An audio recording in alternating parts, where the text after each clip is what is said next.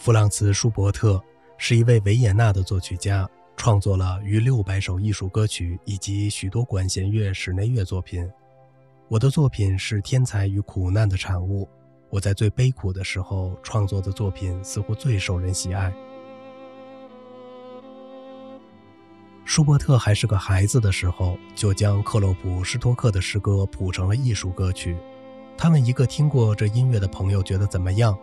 他是不是应该继续写下去？朋友回答：“你已经是第一流的作曲家了。”但舒伯特说：“有时候我独处的时候也会这么想，但是在贝多芬之后，谁还能有所建树呢？”一天晚上，几个朋友听完《坦克地雷》后，一致称赞罗西尼的音乐，特别是他的歌剧序曲。只有舒伯特觉得这称赞言过其实，他声称要写这么一种风格的序曲，简直是小菜一碟儿。朋友们许诺，如果舒伯特做到了，他们就请他喝上一杯上等好酒。于是，舒伯特当即写了两首歌剧序曲，题为《意大利风格序曲》。有舒伯特的夜晚总是美酒无度。当福格尔唱着那些美妙的艺术歌曲时，可怜的弗朗茨·舒伯特就必须无休止的伴奏，直到他那短胖的手指不听使唤。碰上我们的社交娱乐就更糟了。为了省钱，只能吃热狗。不过漂亮妞倒是不少。我们亲切地称她为伯特，让她不停地弹琴，从最新的华尔兹弹到无止境的四对五。弹完以后，这矮矮胖胖、满头大汗的可怜人才能休息一会儿，吃点东西。他偶尔也会溜走，于是舒伯特小圈子就得在没有舒伯特的情况下继续。舒伯特和朋友们经常碰面的地方现在还在。就是位于西梅尔福大街匈牙利皇冠饭店的一楼，在那些夜晚来的客人有画家、诗人、政府官员，这些人给舒伯特起了个外号，叫“能干先生”，因为每次有陌生人进入他的小圈子，他问朋友的第一个问题永远是他能干嘛。他像所有艺术青年一样爱喝酒，当那葡萄酿成的汁液流进他的血管后，他并不会发酒疯。只是躲到一个僻静角落，酝酿一种激情。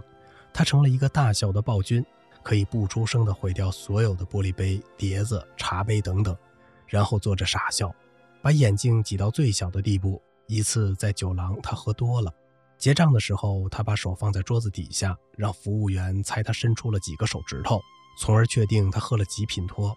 舒伯特的一个朋友提到过，所谓的男生酒醉四重唱，就是在舒伯特喝得烂醉之后写成的。一个夏天的午后，我们和弗朗茨·拉赫纳等人一起逛到格林金去品尝新酿白葡萄酒。舒伯特尤其喜欢这酒，不过我不太可能接受那种嚼干的口感。我们喝着酒，一直聊到晚上。我想直接回家，但舒伯特拉着我去了一间小酒馆，又去了一间咖啡屋。打算在那儿结束这美妙的夜晚。一点钟时，我们喝着热潘趣，热烈地讨论着音乐。不巧，两个歌剧院乐队中的著名乐手走了进来。舒伯特停止了争论，两个乐手冲向他，握紧了他的手，不停地讨好他。不久，他们的意思就清楚了：他们需要新作品开音乐会，而且还要有他的独奏部分，希望舒伯特大师能够帮忙。听了几番请求后，他忽然说：“不。”我什么也不会为你们写，不为我们写。两个人很惊讶。不，无论如何也不。可是为什么呢，舒伯特先生？我们跟您一样是艺术家，维也纳再找不到比我们更好的了。艺术家？舒伯特叫起来，把潘趣酒杯往后一扔，从椅子上站起来。你们是老油条，其他什么都不是。你们一个在木头棍上咬着铜塞子，一个在圆号上鼓着腮帮子，这就叫艺术了。这是一种手艺，熟能生巧罢了。我是一个艺术家，我我是舒伯特，弗朗茨·舒伯特，人人都知道我，认识我。我已经写了你们根本不能懂的伟大作品，我还会写更多更美的康塔塔、四重奏、歌剧和交响曲。那些白痴报纸说我仅是个写连德勒舞曲的作曲家，还有一群白痴跟风。但我是舒伯特，弗朗茨·舒伯特。第二天早晨，我急急忙忙去看望朋友们，结果发现舒伯特还在床上，看上去很快就睡着了。眼镜还留在脸上。哦，是你。他认出了我，扶了扶眼镜，不好意思的给了我他的手。我禁不住提到了昨晚的那一幕。这些无赖，舒伯特毫不担心：“我会给他们写独奏的，他们照样会来奉承我。我太了解这些人了。”一天，拉赫纳去看舒伯特时，他不在工作状态。我们喝点咖啡吧，舒伯特说，拿出一个旧研磨机，称之为我最珍爱的财宝，然后取出一些咖啡豆开始磨。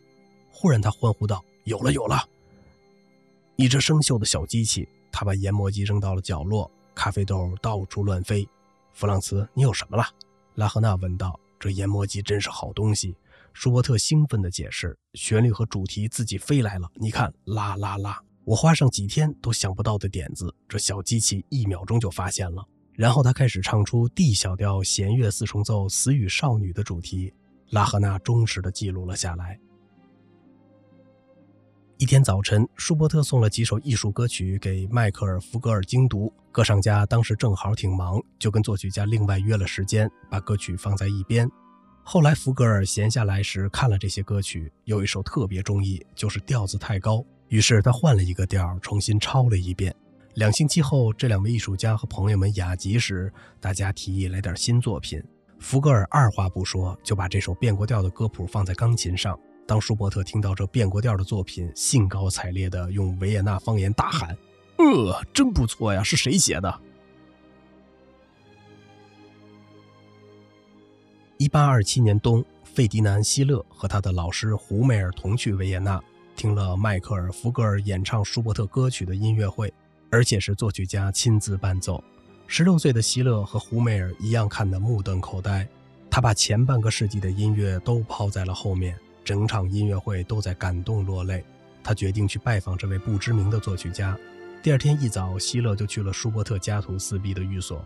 一进门，舒伯特正站在一个高台子旁边创作。希勒看到成堆的新手稿散在四处，立刻叫道：“你写的真不少啊！”舒伯特严肃地回答：“我每天早晨都作曲，写完一首就开始另一首。”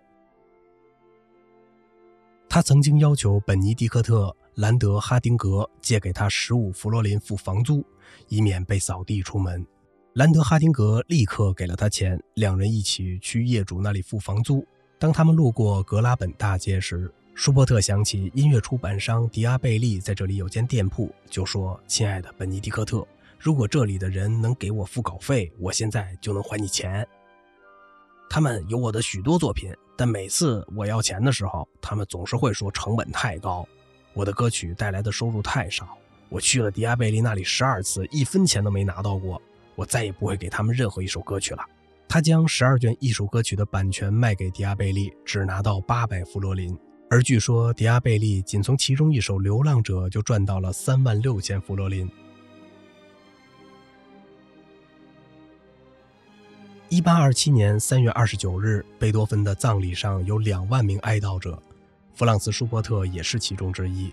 在卫灵公墓的仪式结束后，他和朋友们去了一间酒吧。舒伯特举起酒杯，第一句祝酒词是。为我们刚刚埋葬的人，第二杯他说：“为下一个离去的人。”二十个月后，也就是一八二八年十一月十九日，舒伯特去世了，年仅三十一岁。舒伯特的情绪变得越来越阴郁。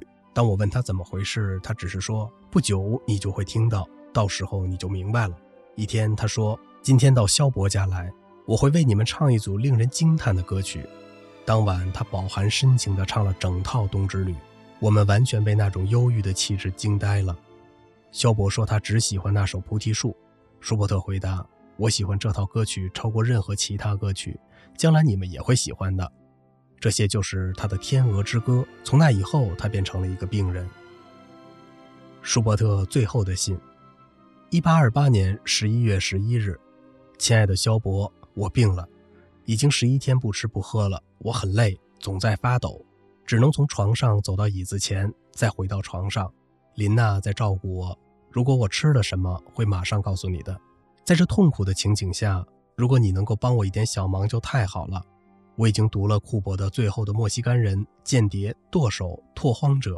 如果你有什么他的其他作品，请放在咖啡屋的冯·伯格纳太太那里，我尽职尽责的兄弟会帮我带来的。你的朋友舒伯特。